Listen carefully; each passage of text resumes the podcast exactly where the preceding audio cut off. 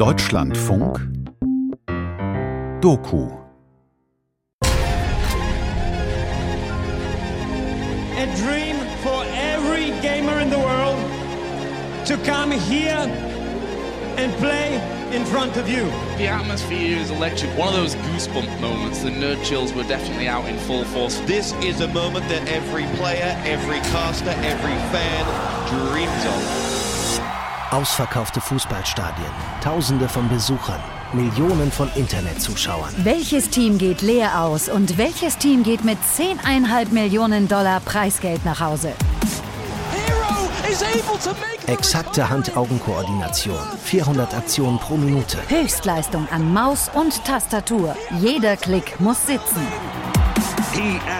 Mentale Stärke, blitzschnelle Entscheidungsfindung. Körperliche Totalerschöpfung.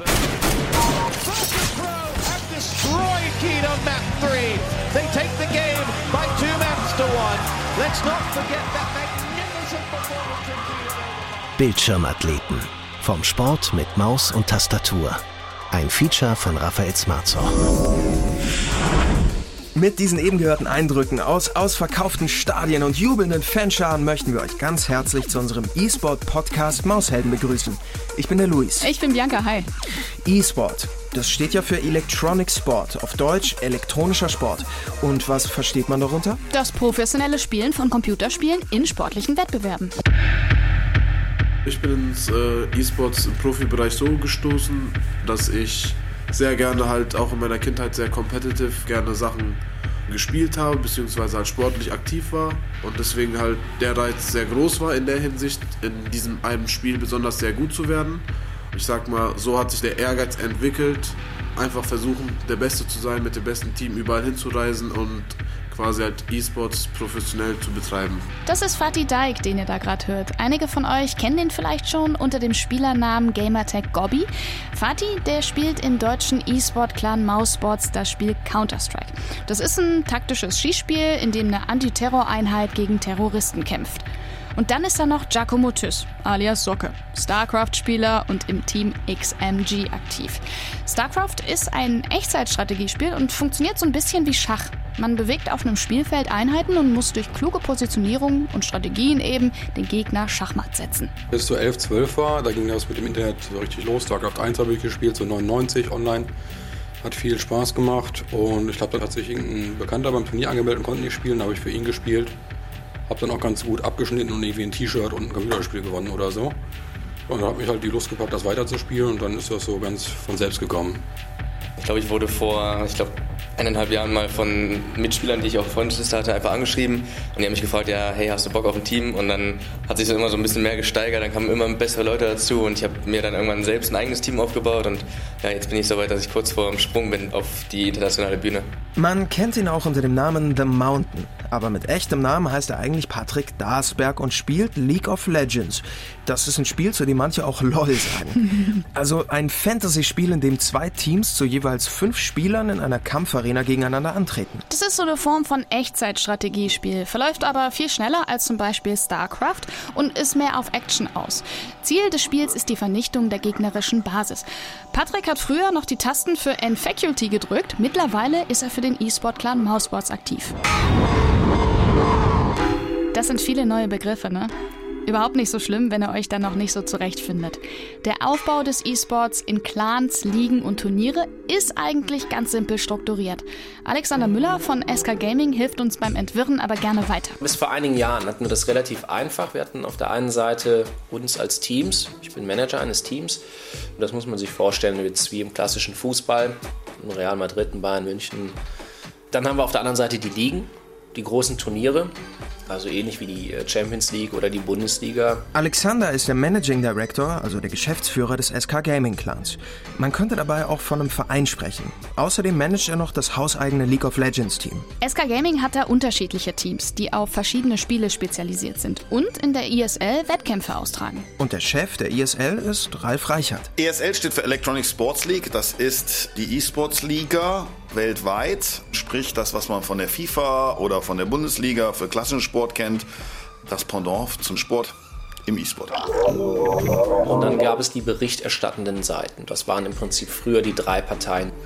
Die Spiele die haben wir uns ja im Prinzip selbst ausgesucht. Das ist in den letzten vier, fünf Jahren aufgebrochen.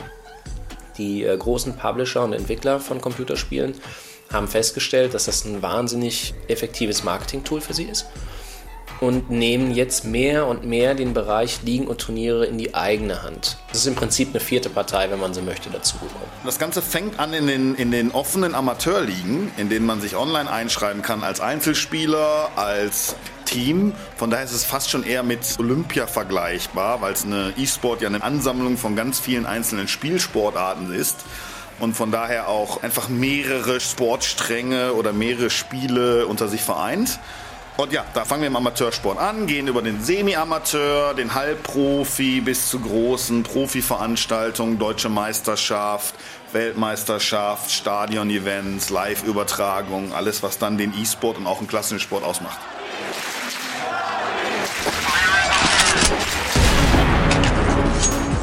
Das sehen viele Menschen allerdings aber nach wie vor anders. Das ist im Endeffekt eine Definitionsfrage auch, ne, wie man Sport definiert. Das sagt Lukas Schenke, ausgebildeter Sportpsychologe und Betreuer des League of Legends Teams von SK Gaming. Für viele Leute ist E-Sport in erster Linie deshalb gar kein Sport, weil sie Sport eben mit körperlicher Betätigung assoziieren. Ganz genau. Und die amerikanische Soziologin T.L. Taylor kann uns da sicherlich weiterhelfen. Ja. Sie hat sehr viel über den E-Sport geforscht und das Buch, pass auf, Raising the Stakes, E-Sports Mhm. and the Professionalization of Computer Gaming geschrieben. I think there are a lot of important commonalities. I think the trouble is when we compare to traditional sports. Es gibt sehr viele wichtige Gemeinsamkeiten. Problematisch ist, wenn der E-Sport mit traditionellem Sport verglichen wird. Physical instantiation. Dann wird oftmals an den Fußballspieler und die größtmögliche Form von körperlicher Betätigung gedacht. Der E-Sportler muss sich aber genauso wie ein Fußballer vor einem Spiel aufwärmen, sagt der ehemalige Manager und heutige Geschäftsführer von Mousesports, Cengiz Tülü. Klar, man wärmt seine Finger auf und seinen Geist irgendwie, ne, damit er frischer wird. Es ist sogar so, hier in unseren Studios, in unserem Ministadion, welches wir im Gebäude auch haben, äh, haben wir einen Aufwärmraum. Da können die sich vorher eine halbe Stunde warm spielen, bevor sie auf die Bühne gehen. Und wenn man sich auch die Verletzungen anschaut, sind es meistens Sehnenverletzungen. Also von daher hat diese professionelle Vorbereitung tatsächlich einen wichtigen Impact. Unser Reporter hat ein E-Sport-Turnier in den ISL-Studios besucht, wo Deutschlands beste Gamer in folgenden Disziplinen, nämlich League of Legends, StarCraft und Counter-Strike gegeneinander antraten. Da waren 400 Zuschauer vor Ort und im Internet waren sogar insgesamt eine Million Menschen aus der ganzen Welt bei dem Spektakel dabei. Er war natürlich auch Backstage unterwegs und konnte die Stimmung in einem Aufwärmraum einfangen, Mhm. während sich das Counter-Strike-Team von Mousesports gerade eingezogen hat. Also wenn du mich fragst, eine sehr andächtige Atmosphäre. Mit im Raum war auch Cengiz Tülü. Was passiert denn jetzt hier genau? Zocken sich warm. Bitte? Zocken sich warm. Okay. Äh, Ich glaube, irgendwelchen Servern im Internet, ne? Das heißt, es äh, wird jetzt gegen irgendwen im Netz gespielt. Genau. Aber nur so. Ja, das Aiming trainieren. Ist das auch so, so auf der Agenda, halt praktisch auch in gewöhnlichen Trainingseinheiten immer das Aiming zu trainieren? Auf jeden Fall. Ne? Es spielt ja verschiedene Facetten. Ne? Zum einen natürlich im Team die Kommunikation, die Taktiken. Ne? Das trainiert man dann halt gemeinsam. Dann erarbeitet sich das. Und eben halt das Aiming, die Hand-Augen-Koordination, dass man halt dann auch schnell reagiert und so weiter und so fort. Ne? Taktik, Aiming ist eine Sache, Kommunikation halt auch, ne? wie man in-game dann quasi ansagt, wo der Gegner ist. Und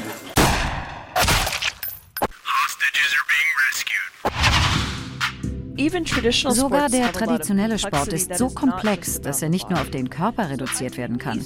E-Sport ähnelt dem traditionellen Sport in Bezug auf die Diskussion von Taktiken, strategischem Denken, der geschickten Improvisation und Vorstellungskraft der Spieler. Wenn wir Top-Spielern zuschauen, sind das Dinge, die uns, die nicht auf einem hohen Niveau spielen, oftmals verwirren. Ich habe acht Jahre, neun Jahre lang im Verein Basketball gespielt, auch auf sehr hohem Niveau mit fünf bis sechs Mal Training. Äh, fiel es mir nicht schwer, irgendwie nachzuvollziehen, wie so jetzt ein Counter-Strike-Team trainieren muss, damit es erfolgreich ist. Ne? Und wie wichtig halt das Zwischenmenschliche ist, dass man strukturiert an das Training geht, mit Plan und Verstand eben. Deploying decoy. Throwing smoke. Counter-Strike zählt ja zu den populärsten Games im E-Sport. Das Spiel ist schon einige Jahre alt und hat unterschiedliche Versionen durchlaufen. Im Augenblick wird CS Global Offensive gespielt. Das ist ein Ego-Shooter, in dem zwei fünfköpfige Mannschaften gegeneinander antreten. Ein Ego-Shooter ist ein Schießspiel. Man guckt auf das Spielgeschehen aus der Ich-Perspektive der Spielfigur. Charakteristisch für Ego-Shooter ist dabei, dass der Lauf der Waffe, die man mit sich rumträgt, von rechts seitlich ins Blickfeld ragt. Man schießt dann entweder auf computergesteuerte Feinde oder eben andere Mitspieler, die online gegeneinander antreten.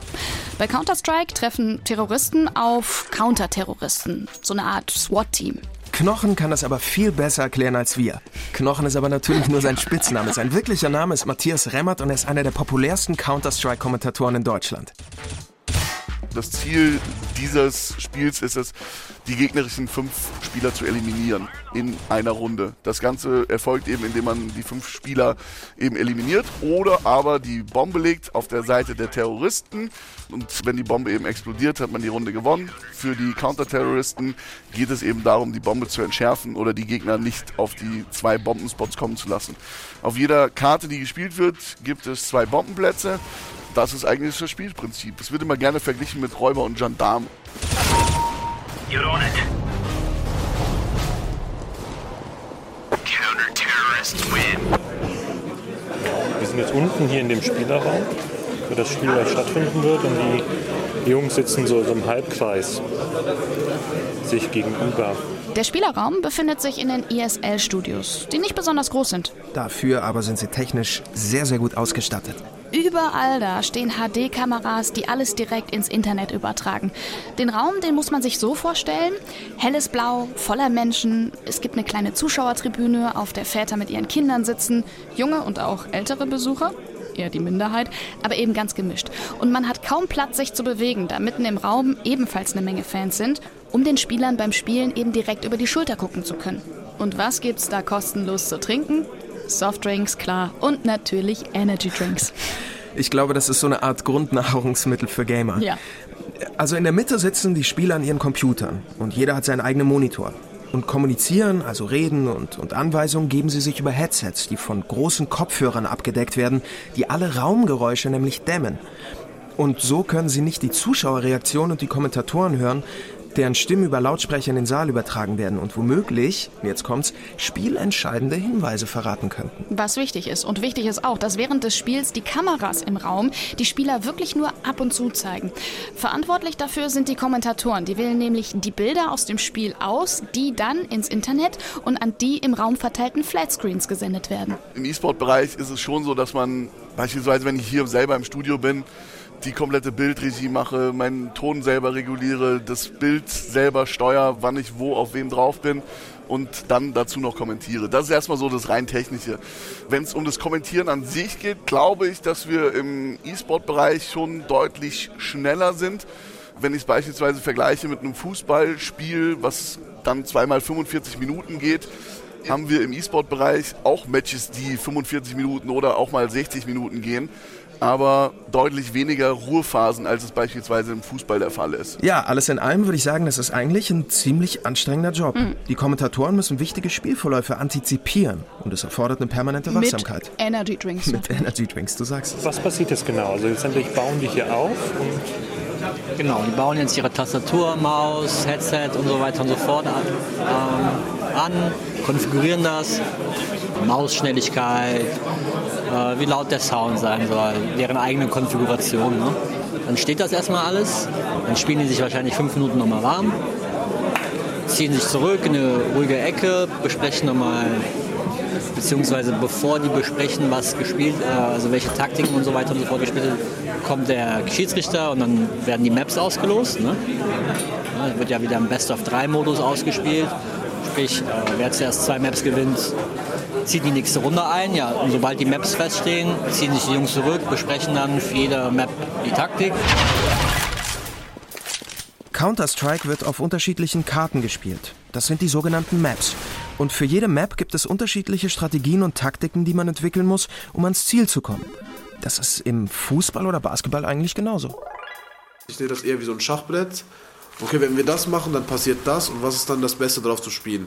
Und natürlich gibt es dann auch clevere Gegner, die dann sehen, okay, wenn die das spielen, dann reagieren wir so, dann wird das dann wissen und dann reagiert er vielleicht anders. Und dann musst du halt versuchen, immer einen Step ahead zu sein und quasi das Richtige dann zu spielen oder die richtige Entscheidung zu treffen. Eine Entscheidung ist ja immer vor allen Dingen im Sport oder in einem Gruppensport oder einem Teamsport, wie man auch immer das nennen möchte, eine systemische Entscheidung.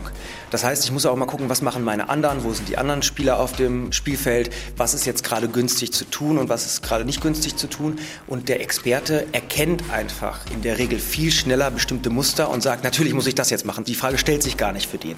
Der hat die Entscheidung schon quasi unterbewusst ausgerechnet. Das Besondere bei Fatih ist, der denkt für fünf Leute, ohne dass sein eigenes Spiel darunter leidet. Ich habe zum Beispiel immer, wenn ich anfange zu spielen, einen Gameplan. Das ist halt immer die Kunst eines taktischen Ingame-Leaders, dass der es schafft, die Jungs so zu positionieren, dass die genau wissen, ey, okay, ich weiß, was ich zu machen habe.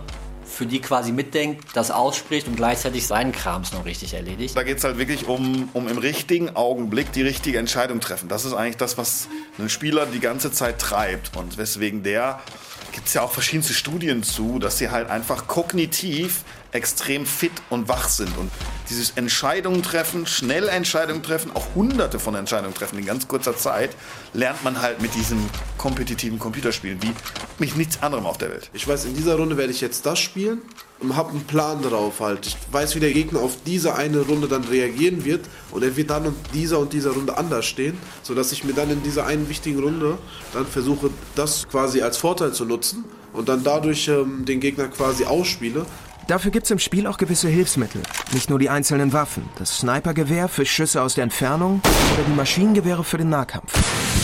Es gibt auch Rauchgranaten. Wenn man irgendwo lang will und nicht entdeckt werden möchte, dann wirft man eben so eine Rauchgranate, damit der Gegner einen nicht sehen kann. Und mit Blendgranaten kann man seine Kontrahenten blenden. Blenden, genau. Die sind dann für ein paar Sekunden blind und in dieser Zeit nimmt man beispielsweise einen Raum ein. Und die, und die Sitzaufteilung von den Jungs, hat die auch irgendwie eine Bedeutung? Man setzt sich so hin, dass man, ähm, ich sag mal, auch kurze Wege hat. Jetzt in Sachen Kommunikation hört sich jetzt ein bisschen blöd an, weil man eh über ein ähm, Sprachtool verbunden ist und jeder jeden hört, aber ähm, in der Mitte sitzt meistens der Ansager, links und rechts davon die, die zwei Zweiergruppen sind dann meistens so aufgeteilt, dass die zwei Jungs dann zusammen auch einen bestimmten Bereich der Map abdecken. Ne? Dann kann der andere dem halt auch super einfach auf den Monitor gucken und dann sehen, ach, der deckt gerade das ab. Allo, if you go close, I can flash balcony for you. Flashing. I flash balcony. Flashing Neo. Flashing Neo again. Watch out. And Brent. Neo one. Neo one bench. Bench. Neo one low. Bench One more bench. low. Wait for the smoke. Wait for the smoke. Yeah. I flash short. Go in link, guys. Go in link. I cover your back. One is short. I was short. Neo, Neo, Neo. Neo's dead. Balcony, the balcony, the balcony. City one. Good. Andre has flash. Nico just smoke for short maybe. Nico can plant in the smoke. Flash CT once, Andre. Short. One is short. No.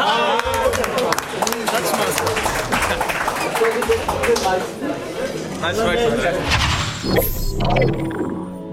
Also wenn man mal ehrlich ist, ist der Wettkampf am Computer nichts Neues. Computerspiele, die haben schon immer Buch über die Erfolge ihrer Spieler geführt.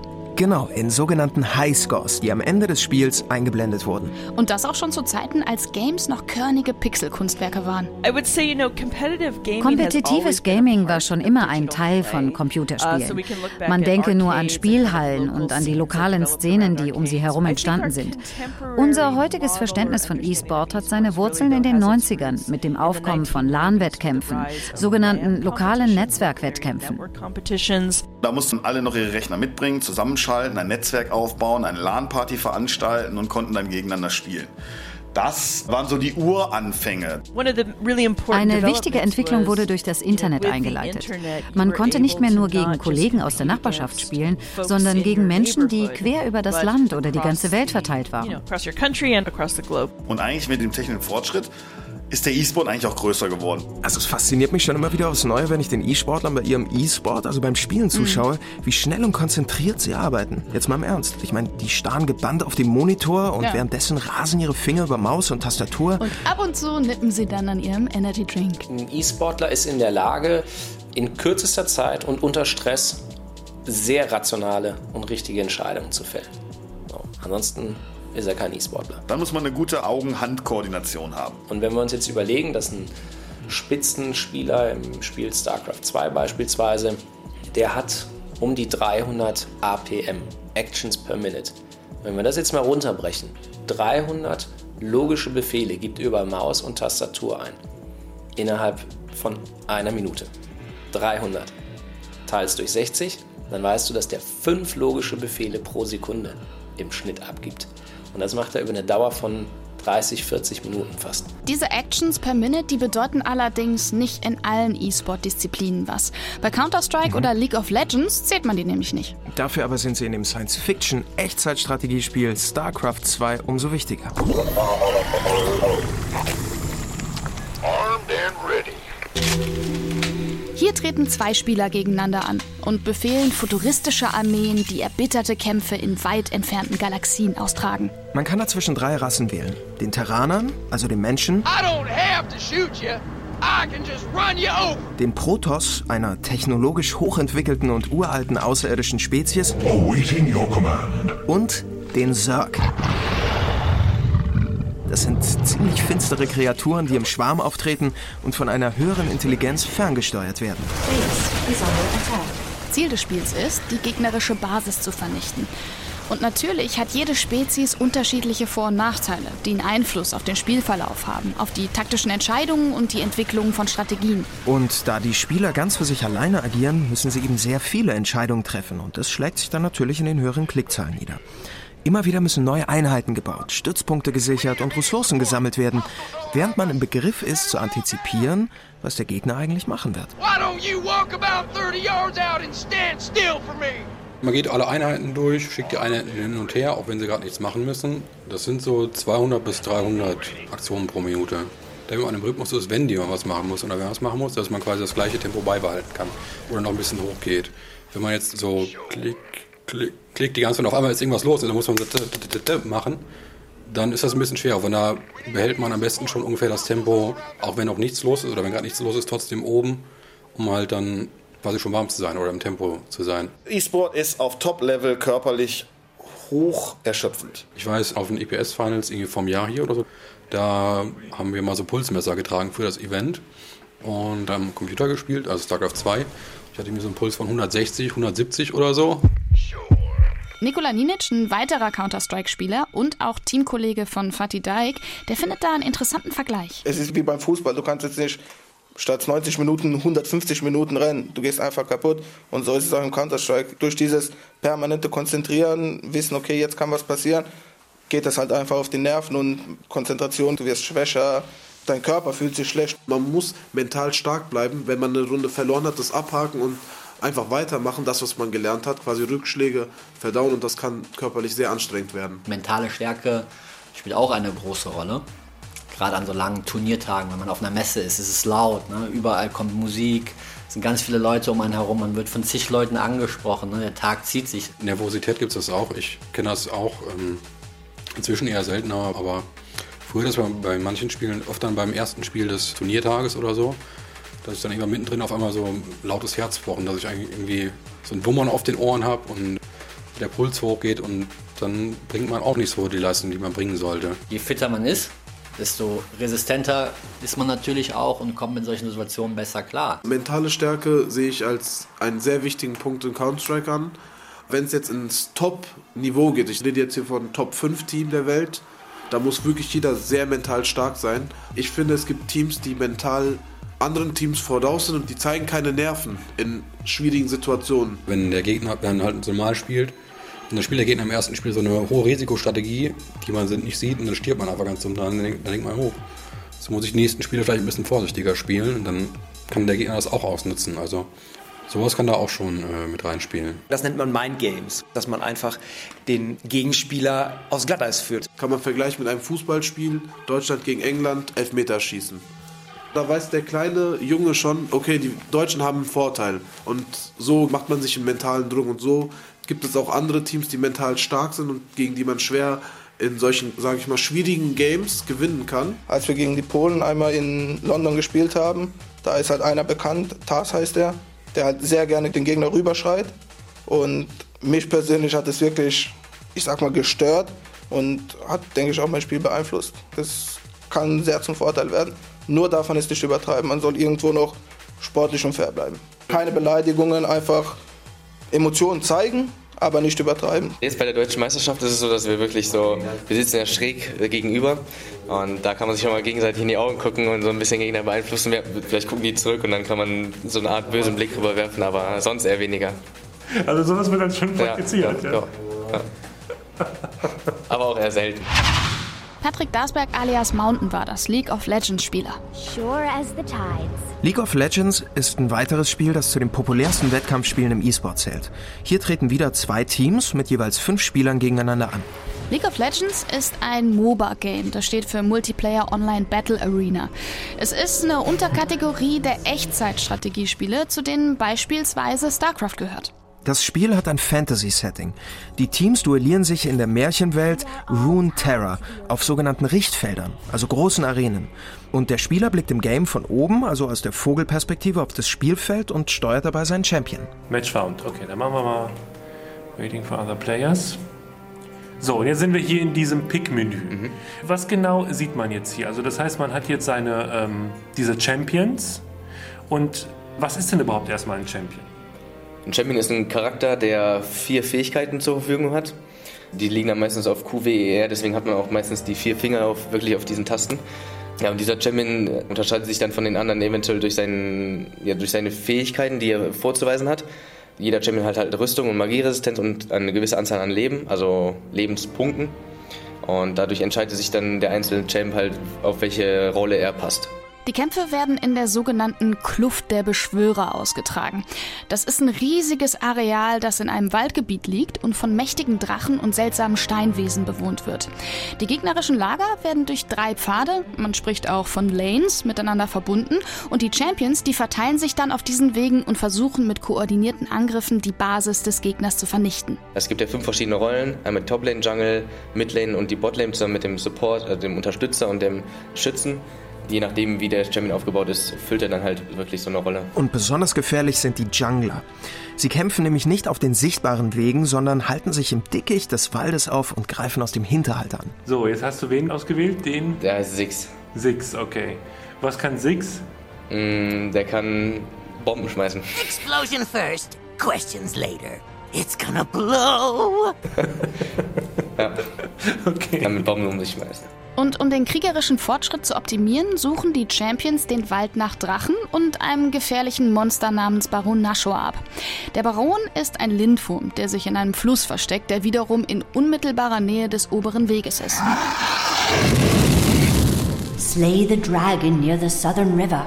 Und dann gibt es halt im normalen Spiel noch zwei Objekte. Das ist einmal der Drache und einmal der sogenannte Baron. Der Drache, das haben die jetzt halt am Spiel geändert. Wenn du den einmal getötet hast, kommt er alle sechs Minuten wieder. Und früher war das so, dass der Drache Gold gegeben hat. Und jetzt gibt der Drache einfach so einen Verstärkungszauber. Also zum einen werden deine Angriffe stärker, du wirst äh, mit dem Champion schneller und das baut sich halt immer aufeinander auf. Und der Baron ist so, dass der zum einen auch Gold gibt. Und natürlich das Spiel viel erleichtert, wenn du dadurch noch Verstärkungszauber kriegst. I will bury you alive. das ist jetzt dein Equipment. Wir sitzen jetzt praktisch hier vor, der, vor dem Computer und das ist jetzt Tastatur, Maus und halt dieser Monitor. Also die Tastatur ist ja, wenn ich, darf ich mal drauf? Klar. Die ist ja schon irgendwie anders, wenn ich jetzt hier drauf. Die ist mechanisch, ja. Was heißt das, dass die, dass die mechanisch ist? Also bei normalen Tastaturen sind die Tasten einfach viel flacher. Und zum anderen ist bei der mechanischen Tastatur, weißt du wirklich, wann du die Taste genau gedrückt hast, weil die hat wirklich so einen Anschlagpunkt und die sind halt auch viel lauter dadurch. Und man weiß halt genau, okay, jetzt habe ich die Taste gedrückt und das macht halt das Spiel auch nochmal viel einfacher. Alle bringen ihre eigene Maustastatur, Headset, Mauspad mit, weil das sind halt die Sachen, die man gewöhnt ist. Also ich sag mal, in der Regel sind, sind die hochqualitativen Produkte alle gut, aber man braucht halt trotzdem das, was man gewöhnt ist. Die Turniere finden immer auf unserer Hardware statt. Das heißt, den Computer stellen wir, den Monitor stellen wir, das Netzwerk stellen wir. Ich bin in der Hinsicht eigentlich relativ cool. Sprich, Leute haben jetzt zum Beispiel, sie können nur mit Mäusen spielen, die bestimmte Formen haben. Bei mir ist es zum Beispiel ist egal, ich kann eine ergonomisch geformte haben oder eine stinknormale Maus haben. Also ich achte nicht wirklich so sehr darauf. Was hat es mit der Maus auf sich? Inwiefern unterscheidet zum Beispiel diese Maus von der gewöhnlichen Maus, ja. die ich bei mir zu Hause nutze? Also das sind Gaming-Mäuse. Zum einen sind die nochmal selbst programmierbar. Also die haben ein eigenes Programm, was du dann auf der Seite von dem Hersteller runterladen musst. Und dann kannst du wirklich da alles einstellen von wegen, manche haben auch echt Beleuchtung oder manche haben dann nochmal Speed. Und hier, die hat jetzt zum Beispiel an den Seiten noch Tasten, die ich jetzt nicht benutze. Ich finde das persönlich, also muss nicht sein, aber ich habe mich so daran gewöhnt an der Maus. Und die liegt halt einfach perfekt in der Hand. Ich sehe jetzt hier gerade, wow, wie viele Tasten sind das denn ja. hier an der Seite? 1, 2, 3, 4, 5, 6, 7, 8, 9, 9 10. Also prima, wow. Und jetzt, wenn man sich den Monitor anguckt, das ist ja auch ein spezieller Gaming-Monitor. Was zeichnet jetzt diesen Monitor zum Beispiel aus im Vergleich zu einem gewöhnlichen Büromonitor, auf dem man ja vielleicht auch spielen könnte, ja. aber ähm, der auch eine HD-Auflösung hat. Aber wo liegt da der genaue Unterschied? Gaming-Monitor haben einfach eine gewisse kleinere Reaktionszeit, also die übertragen wird von dem PC auf den Monitor.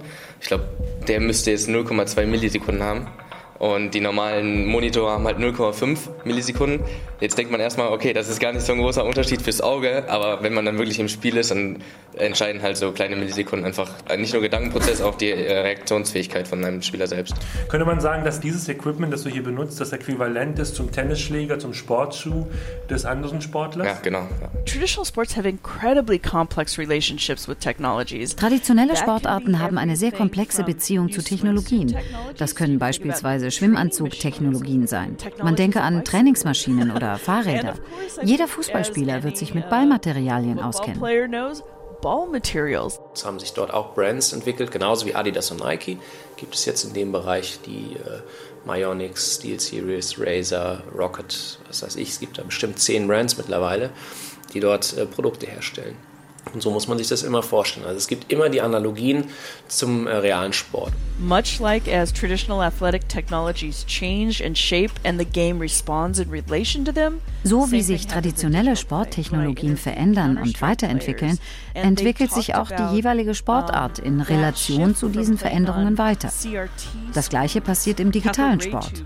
Als ich Counter-Strike-Spieler interviewte, sprachen sie von dem Wechsel von Kathodenstrahlröhrenbildschirmen zu LCD-Monitoren. Die Spieler optimierten und passten ihr Spiel an diese technische Veränderung an. Das passiert ständig im traditionellen Sport. Eine neue Technologie kommt auf den Markt und sie verändert zum Beispiel, wie ein Schlag im Tennis ausgeführt wird. Im traditionellen und digitalen Sport gibt es eine komplexe Verschaltung von Objekten und Technologien mit dem athletischen Körper. E-Sport macht deutlich, was offensichtlich ist, die Verbindung von Technologie mit Sport. E-Sports makes visible in a really clear way what's always present, the relationship with technology and play. Double rainbow? What does it mean? Ein Spiel wie League of Legends kann sich jeder kostenlos runterladen. In der Regel sind diese Spiele auch sehr intuitiv. Es gibt eine kurze Einführung, ein sogenanntes Tutorial und nach ein paar Versuchen hat man eigentlich das Spielprinzip verstanden und kann loslegen. Es geht erstmal so ein, so eine philosophische Hintergrund, auch easy to learn, hard to master. Fußball weiß jeder die Regeln, ist ziemlich einfach, aber es ist tatsächlich nicht so einfach, wie es immer aussieht. So kann man es auch auf Counter-Strike übertragen. Es sind sehr einfache, grundsätzliche Spielprinzipien dahinter. Und dann bieten aber gerade diese beiden Genres eine extreme Spieltiefe. Mit Genres meint Ralf Reichert die Ego-Shooter und Echtzeitstrategiespiele. Und Spieltiefe ist auch das Stichwort, wenn es um den Unterschied zwischen Amateur und Profi geht. Profis kennen wirklich jeden Millimeter einer Karte, jedes Gadget und jedes Tool. Mhm. Denen sind die Vor- und Nachteile von Einheiten und Waffen wirklich bis ins letzte Detail bekannt. Und die investieren wirklich so viel Zeit in die Spiele, die trainieren immer wieder auf denselben Karten. Das heißt, man wiederholt wirklich immer wieder dasselbe? Nee, im Gegenteil. Wiederholte Spieldurchläufe liefern stets neue Ergebnisse. Wenn man sich mit Profis unterhält. Wir haben das mal gemacht auf einem Turnier hier in Köln. Da war ein Entwickler von äh, Blizzard Entertainment mit dabei, der im Spiel Warcraft 3 Items programmiert hat, die man nutzen konnte. Und dann hat ein Spieler ein Item genutzt, das er selbst auch programmiert hat. Und der stand neben mir und sagte, ich hatte überhaupt keine Ahnung, dass man dieses Item so einsetzen kann und damit einen so wahnsinnigen Vorteil für sich im Spiel generieren kann. Das ist natürlich ein Moment, wo man merkt, dass die Tiefe des Spiels durch den Spieler selbst beeinflusst werden kann. You're on your way to becoming a legend. Bis man aber soweit ist, muss man üben, üben und wirklich nochmals üben. Letztendlich unterscheidet den Amateur vom Profi auch die Zeit, die der Profi in das Spiel investiert und sein E-Sport trainiert. Das ist ganz unterschiedlich, so 0 bis 12. Ich sag mal im Schnitt so 4, 4, 5. Im Sport gibt es da gute und schöne Untersuchungen. Man nennt das halt das Leistungsmotiv oder die Leistungsmotivation. Also wie viel bin ich im Endeffekt bereit zu geben, um mein Ziel zu erreichen und wie viel inneren Schweinehund bin ich dafür in der Lage und willens zu unterdrücken. We tend to have an overly dichotomous understanding of leisure and work. Wir tendieren dazu, ein zweigeteiltes pleasure Verhältnis and von work is a Freizeit und Arbeit pain. zu haben. Freizeit ist Vergnügen und Arbeit Schmerz. Hochkompetitive players Spieler geben uns die Vorstellung von einer angenehmen und schmerzhaften Freizeitarbeit. Leisure work. Mit hochkompetitiven Spielern meint TL Taylor Gamer, die sehr viel Energie und Zeit in ein Computerspiel Mhm. investieren, um immer besser zu sein als ihre Mitspieler. Das sind aber nicht immer nur professionelle E-Sportler. Ne? Auch Spieler, die nicht berufsmäßig spielen, sondern einfach nur leidenschaftliche Gamer sind, die gehören auch dazu. Wenn ich Uni habe, kann ich meistens so fünf, sechs Stunden spielen und ohne Uni halt auch mal den ganzen Tag. Also so Okay, also- zwölf Stunden, theoretisch. Aber mit, natürlich mit Pausen. An irgendeinem Punkt bei den Profispielern jetzt, wo es um Geld geht, geht das Ganze in einen Arbeitsprozess über. Und wir haben 2000 Mal ein Turnier gemacht, eines unserer ersten Turniere hier in Köln. Da hat jemand von einer Zeitung dann auch gefragt, einen Spieler, wie kannst du denn jeden Tag acht Stunden trainieren vor so einem Turnier? Und dann hat er gesagt, wie lange arbeiten Sie denn so am Tag? Und sitzen an Ihrem Tisch und schreiben Artikel für Ihre Zeitung. Dann sagt die so acht Stunden. Ja, dann sagt er, genau das Gleiche mache ich auch. Ich arbeite halt.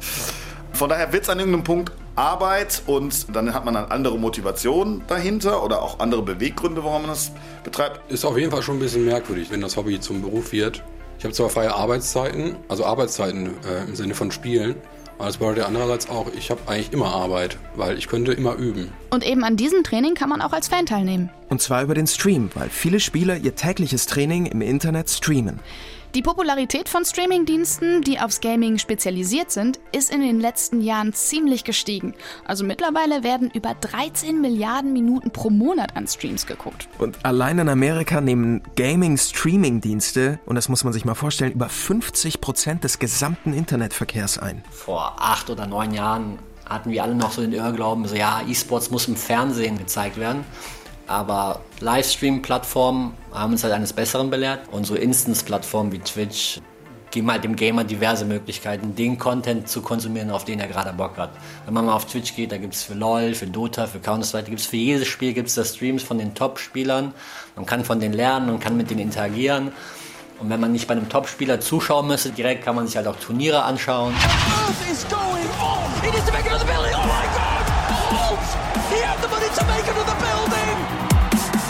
Absolutely played his heart out. You could see how drained he was. We know absolutely what he can do, but I think all of us had no idea that he could win that fourth map. Der Zuschauer loggt sich in den Stream ein und kann über eine Webcam den Spieler sehen und sogar mit ihm chatten. Der Profi-Gamer kann so direkt mit seinen Fans in Kontakt treten und zum Beispiel auf die Fragen seiner Community eingehen. Im E-Sport sind Streams heutzutage essentiell, auch was die weltweite Übertragung von Turnieren eben angeht. Wir haben ja im Jahr 2000 schon gestreamt. Damals war es so, dass wir noch die Slots, also die Zuschauerplätze im Stream per eBay versteigert haben.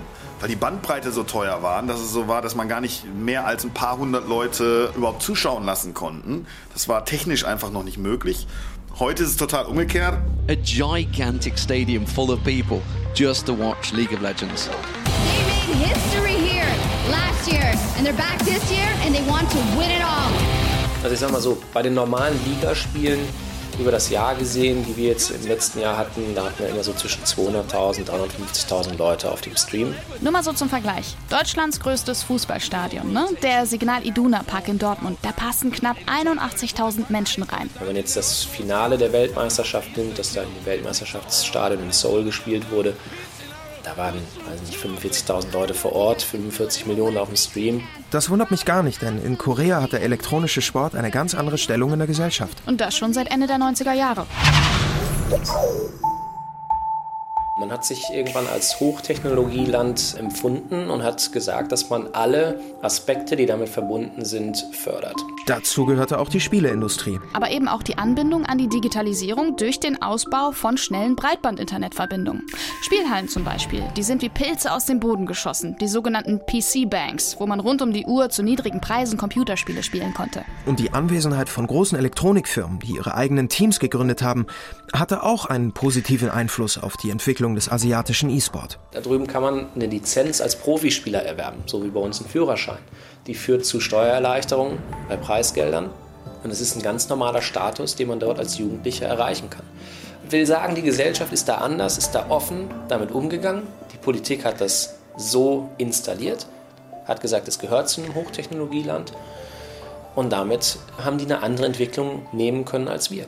Hätten wir die gleichen Gegebenheiten hier in Europa, vor allen Dingen hier in Deutschland, dann wären wir sicherlich auf Augenhöhe. Und natürlich hat der E-Sport in Korea schon sehr früh Unterstützung von zahlungskräftigen Finanziers erhalten. Such riches! Perhaps I'll finally be able to afford a better robot.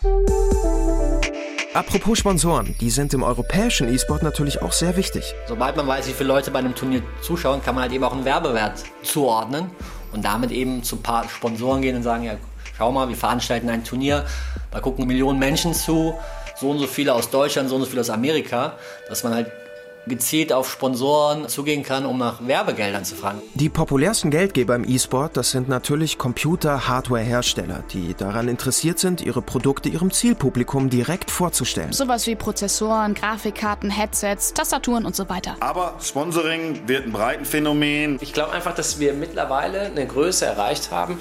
Da werden sich viele Marken aus dem normalen Konsumgüterbereich kommen, wie auch immer geartet, die werden sich dem nicht verschließen können. Und das sind wirklich astronomische Summen. Der World Championship in League of Legends von 2014, der hatte eine Gewinnsumme in Höhe von über 2 Millionen Dollar. Das muss man sich mal vorstellen. Bei dem The International Turnier von Dota 2, einem weiteren Echtzeitstrategiespiel, wurden 1,5 Millionen Dollar Preisgeld durch Sponsoren zur Verfügung gestellt. Ja, und den Rest des Preisgeldes haben die Fans durch eine Art Crowdfunding-Kampagne finanziert. Am Ende des Tages ist man bei 10,5 Millionen gelandet. Aus dem Preisgeld, was 1,5 Millionen war, ist 10,5 Millionen geworden. Alleine durch Subventionen von der Community, die halt das Spiel lieben, die die Spieler lieben, die das Turnier lieben und die das unbedingt sehen wollen. Ne? I'm still putting the pieces together, but something terrible happened here. Sag mal, fällt dir eigentlich was auf? Ähm, nee, was denn? Bis jetzt auf TL Taylor, ne, haben in dieser Sendung bei uns bisher nur Männer geredet. Hast du das nicht gemerkt? Okay, du hast recht. Und ich verstehe auch, was du möchtest. Du möchtest über Frauen im E-Sport sprechen. Ja, ich finde, es fällt doch schon irgendwie auf, ne, dass es kaum Frauen gibt, die mit den männlichen Teams so an der Spitze konkurrieren. Ich sag mal, historisch ist Computerspielen vor allen Dingen in diesem Core-Bereich ja schon ein Jungsthema. Und das heißt, es haben immer historisch viel mehr Jungs gespielt und viel mehr Jungs dann auch viel mehr gespielt. Und deswegen sind in der Weltspitze natürlich auch überwiegend Jungs. Aber da herrscht definitiv dieses Leistungsgefälle, sage ich mal, ein Unterschied zwischen dem Skill einer Frau und eines Mannes, aber ähm, es ist schwierig. Also ich möchte jetzt auch nicht chauvinistisch klingeln, aber es ist halt ein Fakt, dass egal in welchem Game gezockt wird, dass die Männer besser sind. Man kann nur versuchen, dagegen zu arbeiten, beziehungsweise zu sagen, so, ey, Jungs, äh, hört mal zu, Mädels können genauso gut Hintern versohlen auf dem Server, wie Kerle es können. Das ist Melek Balgün, auch unter dem Spitznamen Melly bekannt. Gehört zu den wenigen Frauen, die auch mal professionell gespielt haben. Dann auch noch Counter-Strike. Ist ja eher so ein Spiel für Jungs. Und ihre aktive Spielerkarriere hat sie mittlerweile an Nagel gehängt und arbeitet seitdem als Moderatorin für die ESL. Ich bin ans Gaming gekommen durch Zufall. Purer Zufall. Ich war in der Informatik AG in der 9. Klasse und ich merkte irgendwann nur, nachdem wir unsere Aufgaben in der Schule dann quasi erledigt haben in der AG, dass hinter mir die Jungs unfassbar viel Spaß hatten bei irgendwas. Ich wusste halt nicht, was die da machen. Ich habe mich irgendwann mal umgedreht, mal nachgefragt, Jungs, was treibt ihr da eigentlich? Und dann hieß es halt nur so ganz abfällig so, ja, das ist nichts für Mädchen. For me, what it really comes down to are structural issues. Für mich hat das strukturelle Gründe. Und diese strukturellen Gründe sind an einen fortbestehenden Sexismus gekoppelt. Es ist bekannt, dass Frauen viele Computerspiele spielen. Wir wissen auch, dass Frauen den Wettbewerb genießen. Es bleiben aber strukturelle Gründe, beispielsweise wenn Frauen aufsteigen und nach Übungswettkämpfen mit anderen Männern suchen. Trying to get Viele Männer wollen nicht gegen Frauen verlieren. You know, guys who don't want to lose to a woman. Ich habe natürlich, wo es dann auch ein bisschen in den Amateursport ging, viele Absagen allein, weil ich eine Frau bin, bekommen, ohne dass mir überhaupt die Chance gegeben wurde, mich behaupten zu können. You talk to women and one of the things they often struggle with is Viele Frauen haben außerdem mit unglaublichem Sexismus zu kämpfen, der nach wie vor in den Online-Spielgemeinschaften vorherrscht. Wenn man online geht und sagt, man sei eine Frau, wird man oft sehr stark belästigt. Du musst ja nur einmal den Twitch-Chat bei mir lesen. Das ist. Ach. Frauen müssen sich online sehr oft sexistische Beschimpfungen gefallen lassen. Auf struktureller Ebene ist da eben noch einiges zu tun. Zum Beispiel werden Frauen im E-Sport wie im analogen Sport auch ja irgendwie immer noch von den männlichen Kollegen separiert. Das ist eigentlich totaler Quatsch, oder? Warum ja. macht man das? Als Liga und auch unsere offizielle Meinung ist dazu, dass der Frauensport nicht separiert werden sollte. Und separiert ist das richtige Wort, weil es ja auch was Negatives dabei hat. Sondern, dass es eher darum geht, Frauen im E-Sport zu fördern. Wie man das am besten macht, ist es noch nicht gelungen. Sonst sehen wir mehr Frauen in der Weltspitze. Wenn halt ein Goran Ivanisevic aufgeschlagen hat, ja, dann Steffi Graf hat noch so gut spielen können. Den Return hat sie wahrscheinlich nicht übers Netz gekriegt. Dieses Argument ergibt besonders im E-Sport überhaupt keinen Sinn, oder? Nö, eigentlich nicht. Hier spielen ja keine physikalischen Faktoren mit ein. Man sitzt an Maustastatur, man hat zwei Hände. Die Frage ist jetzt, sind die Gehirne von Männern und Frauen tatsächlich so unterschiedlich, dass die Männer bessere Spieler sind und die Frauen auch eine eigene Liga gründen müssen? Watch your mouth, kid, or you'll find yourself respawning at home. Es gibt wenige körperliche Einschränkungen, die hier als Negativfaktor ähm, zählen könnte. Man kann jetzt argumentieren, ja, Frauen haben öfter eine Links-Rechts-Schwäche. Ist ja auch Schwachsinn eigentlich. Der E-Sport ist wirklich der einzige Sport, der das Potenzial hat, die Geschlechtertrennung aufzuheben, finde ich. Schließlich spielen hier die körperlichen Unterschiede zwischen Männern und Frauen keine gravierende Rolle, so wie das eben in anderen Sportarten der Fall ist. Stimmt. Das Geschlecht des Spielers hat in digitalen Wettkämpfen eigentlich überhaupt keine Bedeutung. Bleibt am Ende nur noch eine Frage. Die da wäre? Wird der E-Sport den klassischen Sport irgendwie verändern? Es könnte doch sein, dass auch der analoge Sport digitalisiert wird. Und die athletischen Körper der Zukunft, die würden dann womöglich nur noch in digitalen Arenen gegeneinander antreten. So quasi Sport auf dem Holodeck. Ja. Meinst du so wie in Star Trek? ich finde das eine geile Zukunftsvorstellung. Ich glaube aber, darauf werden wir sicherlich noch eine ganze Weile warten müssen. For me, the story is not one in which digital play. Digitales Spielen wird körperliches Spielen nicht ersetzen. Unsere Online-Leben werden auch nicht überhand nehmen, so dass wir nur noch online leben. In der Auseinandersetzung mit digitalen Medien beobachtet man, wie man sich gleichzeitig inmitten und außerhalb von ihnen befindet. Man merkt, dass das keine gegensätzlichen Positionen sind. E-Sport ist für mich ein fantastisches Fallbeispiel dafür. Er zeigt uns, was in unserer Kultur im Augenblick passiert. Wenn man an Computerspiele nicht gewöhnt ist, wird man vielleicht ein wenig schockiert sein. Was? So viele Leute interessieren sich dafür und bauen athletische Identitäten auf digitalen Spielplätzen. Identities in digital play spaces. It kind of forces you to think about the bigger picture of computation and digital life in our everyday world. Das zwingt aber einen dazu, über den eigenen Tellerrand hinauszuschauen und über digitales Leben und die Benutzung von Computern in unserem Alltag nachzudenken. Das war doch ein schönes Schlusswort von T.L. Taylor, oder? Ja. Und jetzt? Kommt die Absage. Bildschirmathleten. Vom Sport mit Maus und Tastatur. Ein Feature von Raphael Smarzoch.